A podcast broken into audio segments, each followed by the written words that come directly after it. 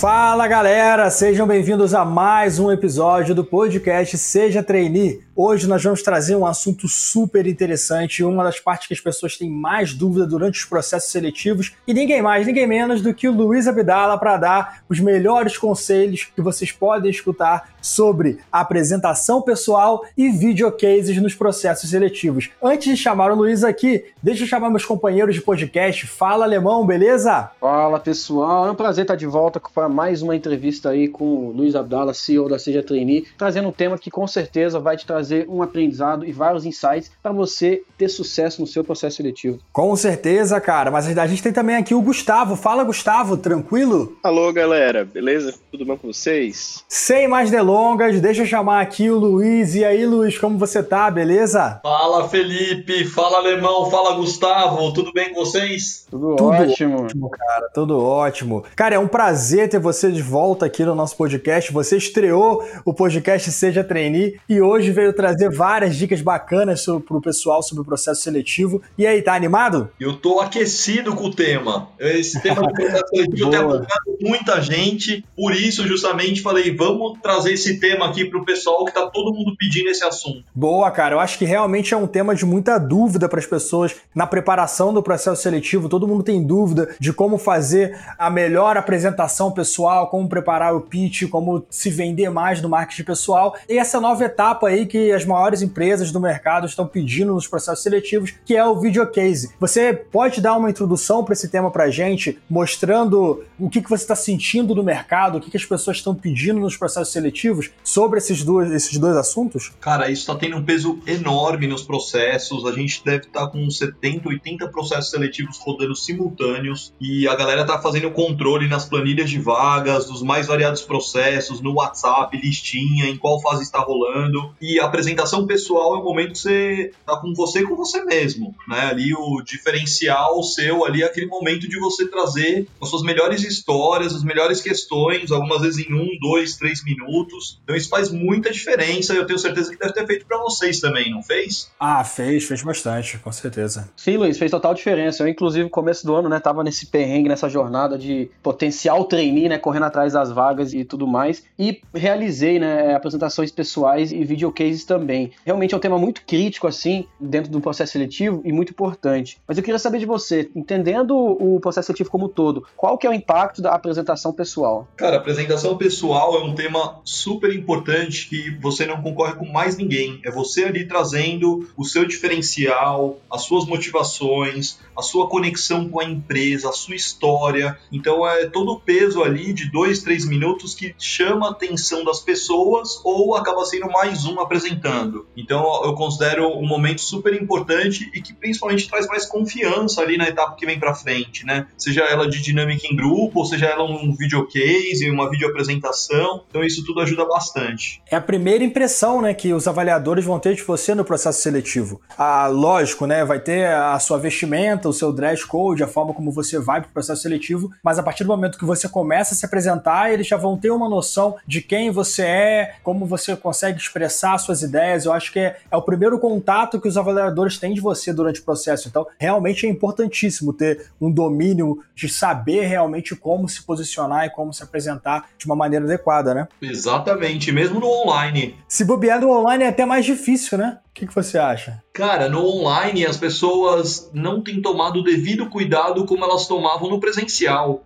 No presencial, muitas vezes você tinha uma preocupação de você se preparar, ir para a empresa, escolher uma roupa, o dress code, olhar em relação a isso. Às vezes no online a pessoa não está tendo esse cuidado. Então é importante ter essa visão que justamente você pode e deve se preparar melhor para o online, às vezes até ter uma webcam melhor, um fundo melhor, alguma coisa nesse sentido. Com certeza, Luiz. Às vezes a gente, por estar em casa, estar tá no conforto da própria residência, na frente do computador, não é a mesma coisa do que o ao vivo, né? Porque você está num ambiente seu, você está na sua zona de conforto e isso acaba às vezes afetando como você se apresenta na câmera. Não só a galera não se preocupa necessariamente com o dress code, que se preocuparia se fosse ao vivo, mas às vezes tem até o fator do nervosismo que você tem quando vai à empresa que meio que lhe deixa alerta a tudo. E você acaba às vezes fazendo alguns errinhos assim assim simples na câmera que você não faz quando tá ao vivo. Exatamente. Falar para as câmeras é diferente de falar no presencial. Muita gente fica nervoso quando vai gravar em frente à câmera, não se gosta de se assistir na câmera. Então, tudo isso traz um desafio diferente que as pessoas podem e devem treinar mais para isso. Mas o bom da câmera é que você pode testar, errar e voltar atrás, né? No presencial é quem sabe faz ao vivo, não tem outro jeito. Mas as apresentações pessoais no, nas dinâmicas são ao vivo também, né? Normalmente a pessoa vai te ligar e vai fazer uma reunião ao vivo com você pelo Zoom. Então, esse quem sabe fazer ao vivo vai continuar ou de casa ou, ou pessoalmente de qualquer forma. Exatamente. Tem uma dica que eu gosto muito de falar para as pessoas. Tem um aplicativo chamado BigVU. E o BigVU, você coloca um script em Word do seu texto de apresentação e você consegue ler a câmera com o texto passando corrido na sua frente. E isso facilita demais para quem vai gravar às vezes um vídeo olhando para a câmera. Depois façam esse teste, eu uso uma transcrição de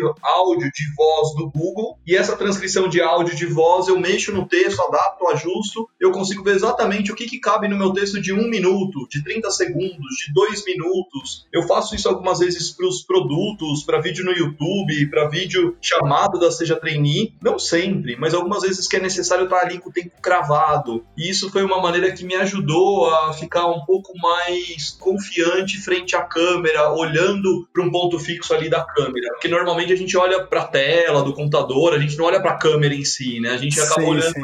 Desviando o olhar e fica nervoso com isso. Boa. Luiz, quais seriam os principais erros que você vê a galera cometer na apresentação pessoal? Cara, eu chamo do discurso automático do candidato. Toda apresentação vai igual. A pessoa cria um discurso focado no seu currículo e vai o discurso automático para todas as apresentações. E eu quero morrer com isso. Às vezes a gente vai numa apresentação de um minuto, dois minutos, você vê que a pessoa tem uma fala decorada e aquela fala decorada que cansa já desde o início. Então eu falo para as pessoas, cara, mais vale um discurso de você saber a direção, a intenção do que um discurso decorado ali. Porque você tem o storytelling, você tem a maneira de você contar, de, de chamar a atenção de um jeito mais natural, mais espontâneo, isso faz toda a diferença. Não, com certeza, cara. Isso daí o que eu gosto muito de falar é que o que importa não é o que exatamente você fala, é o como, né? E muitas pessoas, talvez, preparando o textinho antes e tentando rechear o conteúdo com coisas assim extraordinárias, às vezes elas pecam no como elas vão passar a mensagem, né? Que é um pouco carisma, talvez fazer até uma piada, que uma piadinha pode fazer com que você seja lembrado depois. Ah, quem que é aquela pessoa? Ah, o cara que fez a piada de tal coisa. Então você é lembrado com esse tipo de carisma na hora de falar, né? Desde que isso seja natural, é uma coisa fantástica. O problema é quando as pessoas começam a reforçar algum tipo de frase, de contexto, aí é complicado. Se você for um cara engraçado, eu acho que isso funciona. Agora, você forçar, representar quem você não é no processo seletivo nunca dá certo. Um dos maiores problemas também que as pessoas cometem quando vão fazer uma apresentação pessoal é não criar o storytelling do que elas vão falar, né? O storyline, tipo, saber exatamente como que elas vão começar, qual vai ser o contexto da apresentação e como elas vão terminar. Você tem uma linha de raciocínio. Muitas pessoas acabam se perdendo na hora que elas começam a falar, ficam prolixas ali e elas não conseguem entregar aquilo que era necessário, aquilo que foi pedido. E isso acaba atrapalhando na sua avaliação, né? Se você não consegue ser direto nem na, na hora de se apresentar, como você vai conseguir desempenhar um bom trabalho quando for contratado na apresentação de projetos dentro de uma empresa. Exatamente. Perfeito, Lisboa. Perfeito. Bom, Luiz, falamos aí bastante sobre apresentação pessoal, né? Que realmente é uma etapa muito importante de qualquer processo seletivo, né? Mas explica pra gente um pouco o que, que é o videocase e como é que ele impacta o processo seletivo como um todo. Cara, muitas empresas têm feito videocases e business cases e ele tem nada mais do que uma proposta, um desafio para que as pessoas venham resolver. Isso em um minuto e meio, dois minutos, três minutos, algumas vezes a etapa de business case ela vai trazer um desafio muito claro que a empresa possui no mercado, vai trazer alguns materiais de apoio, alguns pontos a serem considerados para as pessoas resolverem e vai trazer qual o formato que ela espera isso, se é o formato de vídeo, se é o formato de PDF, em PowerPoint, com cinco telas, e a partir disso as pessoas vão ter que construir a solução desse desafio. Então hoje, esse ano, ficou muito comum um desafio marcado aí por várias pessoas, foi o desafio da PepsiCo, por exemplo. A PepsiCo abriu esse ano dizendo o seguinte, se você tivesse 100 mil dólares para investir numa estratégia disruptiva de negócio, o que, que você iria propor para a empresa fazer no mercado? E aí, a partir disso, as pessoas precisam estruturar um racional, precisam criar um vídeo inicial para vender um pouco mais a ideia, a mensagem, e vão, a partir daí, se aprofundar um pouco mais no que, que é a implementação do seu produto, da solução. Então, são etapas que mexem um pouco não só com a apresentação da pessoa, mas com o entendimento de negócio que ela tem em relação à, à proposta, ao problema que está sendo apresentado. Sim, sim, com certeza. E, tipo, eles conseguem avaliar muitas coisas com essa questão do case, né? Muito mais do que a gente vê, assim, eles conseguem entrar na avaliação. Exatamente. E isso força também com que as pessoas estejam mais antenadas com assuntos que estão rolando no mercado. Por ser um tema novo, por mexer com estratégia de negócio, geralmente eles querem ver como a pessoa pensa logicamente, né? Mas acaba que muitas pessoas têm muitas dúvidas quanto a isso. Só que, para ti, né? Qual o conselho que tu pode dar galera dos principais erros que você vê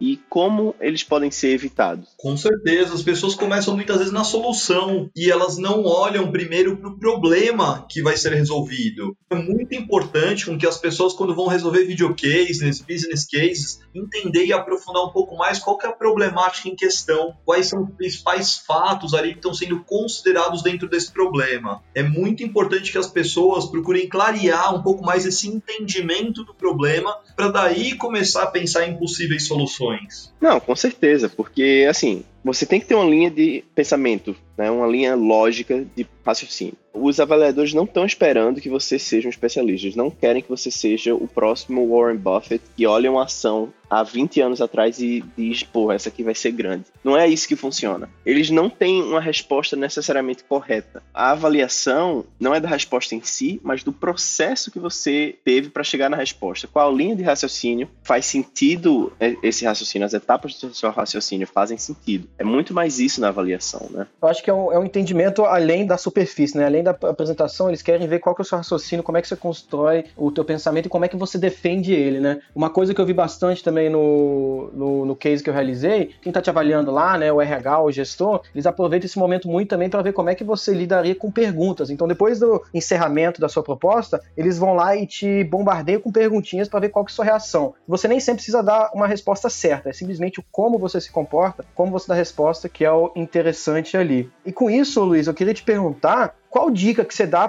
para quem está se preparando aí para um case desse? Perfeito. Então, tudo que a pessoa puder olhar um pouco mais sobre o mercado que a empresa atua, quais são os competidores, as notícias que a empresa posta a respeito dela, a questão de fatores de estratégia de mercado, de lançamento de produtos. É muito importante que, a, que as pessoas aumentem mais o seu repertório de informações para poder olhar um pouco mais a fundo esse tipo de case. Além de saber sobre a empresa, também é importante uma pessoa entender como se monta um case, né? Porque existe um passo passo a passo para você apresentar o problema, apresentar uma solução para esse problema, mostrar como você vai resolver esse problema, mostrar como a sua resolução vai ser aplicada, para depois você mostrar quais são os possíveis resultados. Existe um passo a passo também para você criar esse case, não existe, Luiz? Com certeza, com certeza. Um caminho muito comum, isso eu já vi em alguns cursos de administração no mercado, alguns projetos de último ano de faculdade, é a parte de entendimento do problema, por exemplo, com você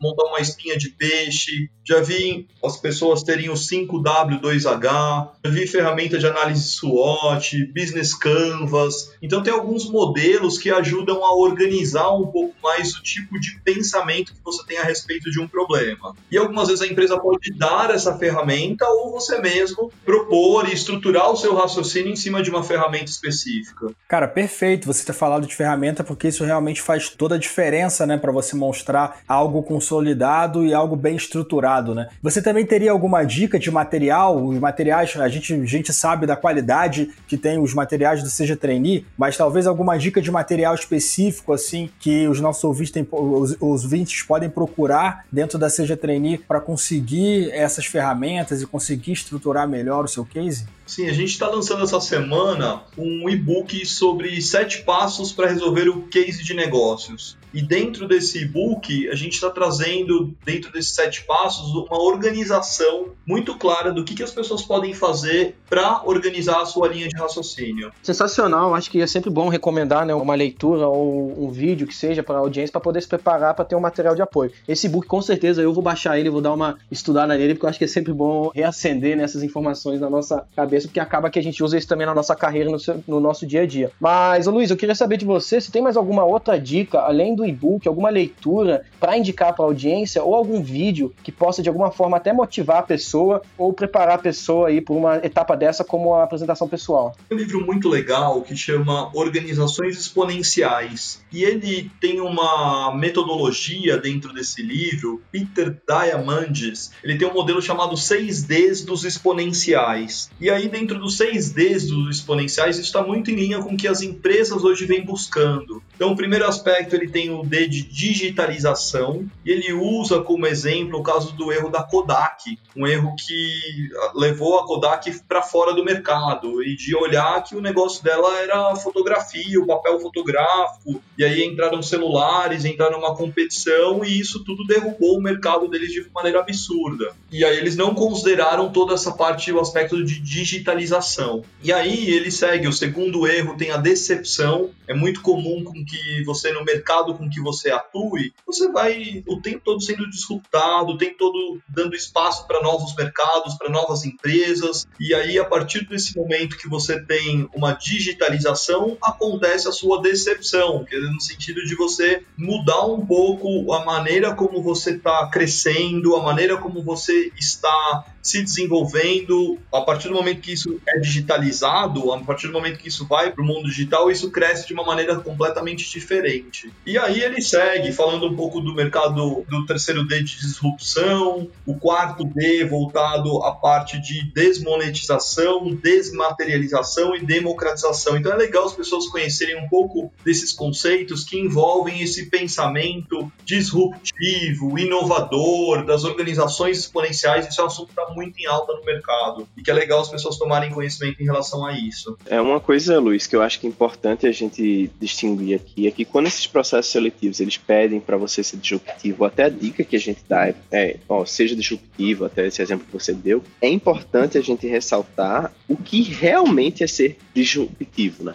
Tem uma diferença entre ser louco e ser criativo. Para ser disruptivo, você não necessariamente precisa ser criativo. Ser disruptivo é você mudar o status quo, tipo, mudar o que está sendo feito em prol de uma melhoria. Algumas experiências não necessariamente dão certo simplesmente porque elas são fora da caixa. Uma coisa é você estar fora da caixa mais próximo à caixa, outra coisa é você não está nem no plano de existência da mesma caixa. Você não pode dar uma ideia que não tem nada a ver com o core da empresa, por exemplo. Por exemplo, esses processos que pedem uma questão, uh, como você investiria 100 mil com uma ideia disruptiva de negócio? Não é uma ideia muito fora da caixa. Se você está, por exemplo, falando da PepsiCo, você não vai mandar ela fazer móveis, porque não é o core da empresa. Tem que fazer sentido para o core da empresa, tem que fazer sentido lógico para a situação em que a empresa está hoje. É muito mais você ter a visão do que a empresa realmente faz. Por exemplo, a Netflix. A Netflix não faz filmes necessariamente, a Netflix faz entretenimento. No âmbito do core que ela faz como um todo, o que é que seria legal de acrescentar? E não simplesmente tirar uma ideia da caixinha muito louca e promover, né?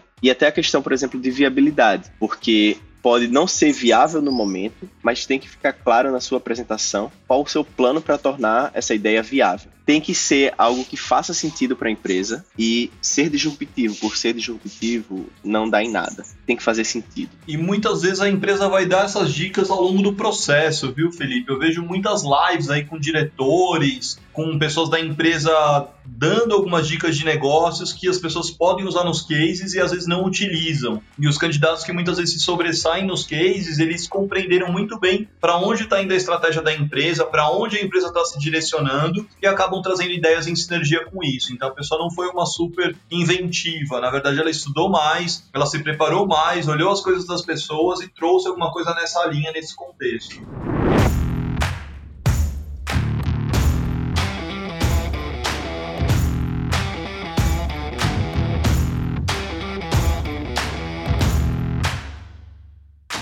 Luiz, o papo tá muito bom, mas infelizmente chegamos em mais um final de um podcast Seja Trainee. Eu queria agradecer imensamente a sua presença aqui, com certeza as dicas que você trouxe e falar sobre esses dois, essas duas etapas de processo que estão em alta e realmente muitas pessoas têm dúvida. Eu acho que foram muito ricas para a nossa discussão e eu tenho certeza que vão ajudar muitos dos nossos ouvintes aqui a se prepararem melhor e a resolverem melhor esses cases durante essas etapas do processo. Muito obrigado, Luiz, por ter participado mais uma vez com a gente aqui no podcast. Obrigado a vocês pela condução aqui do projeto, de toda a pauta, editoria. Então está sendo muito legal o projeto e teremos mais novidades ainda pela frente, com mais notícias, mais informações bacanas aí. Obrigado. Para acompanhar essas novidades, tem que seguir o Seja Trainee no Instagram, tem que ficar de olho no site do Seja Trainee, acompanhar nas, nas outras redes sociais para vocês não perderem nada dessas novidades, ok? Gente, muito obrigado e até a próxima. Valeu, tchau, tchau. Falou, galera.